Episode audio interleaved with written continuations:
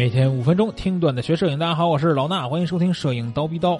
今天呢，咱们还是聊一个小问题啊。这个问题呢，可能会让大家有一些误区，有一些纳闷儿就是什么呀？就是前两天有一个同学问到啊，说，呃，提高快门速度是不是可以提高画质？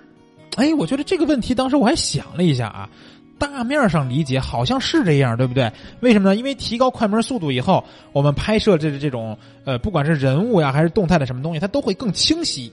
那这样呢，画质感觉是有一个提升的，对不对？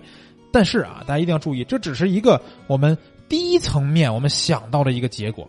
但其实啊，今天我们要说的是，提高快门速度反而有可能会损失画质，这到底是为什么呢？这个事儿啊，也是我稍微的想了一下才给同学回答的啊。那我们看啊，提高快门速度，对吧？什么时候我们需要提高快门速度？很有可能是因为我们现在拍的这个东西，我们比如说我现在用一百分之一秒拍这玩意儿，咱不管说拍的是什么啊，我可能拍不清楚，对吧？它可能是虚的，它可能是动换的。那这时候我需要提高快门速度了，对吧？我提高到两百分之一或者四百分之一秒，那这时候这个东西我可以拍清楚了，对吧？感觉整个画面的质量是提高了，但其实大家要理解，这不是画质提高了，而是画面的稳定程度，也就是画质的虚实的这个实，我们达到了而已，对吧？但是为什么会损失画质呢？这时候你就要弄，你就要想了啊。比如说我一百分之一秒的快门速度，对吧？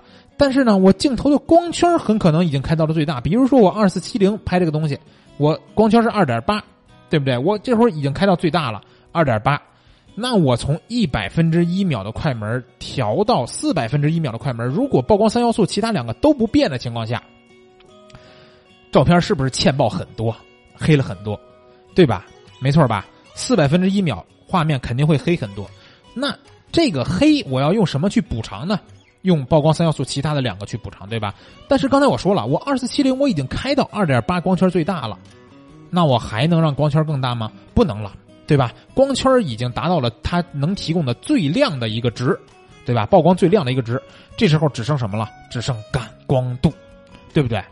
那我调感光度怎么办呢？我只能提高感光度，对不对？比如说我现在是八百的感光度，很有可能我需要开到一千六才能达到跟原来照片这个亮度差不多的效果。不管是说开到。一千六还是说两千，对吧？那这时候务必我们需要提高画面的感光度。想想感光度提升会带来什么？会带来画质的损失，对不对？也就是说，画面的一些暗部细节啊，或者怎么着的，横竖你看，放大你怎么去看，它都会增加一些噪点、颗粒这些杂色的东西，对不对？所以这个情况、这个场景下，我们造成的是什么事呢？就是当我用我相机镜头的最大光圈去拍摄的时候。我但凡想要提快，就是提高我的快门速度，增加就是增快我的快门速度，我同时要带来的一个后果就是我需要提高我的感光度，对吧？那你说它画质到底是提升了吗？不是吧？很有可能我们为了拍实这个东西，所以损失了画质啊，损失了画质啊。这个就是我今天告诉大家一个观点。但是你说这东西有法避免吗？有法避免，对不对？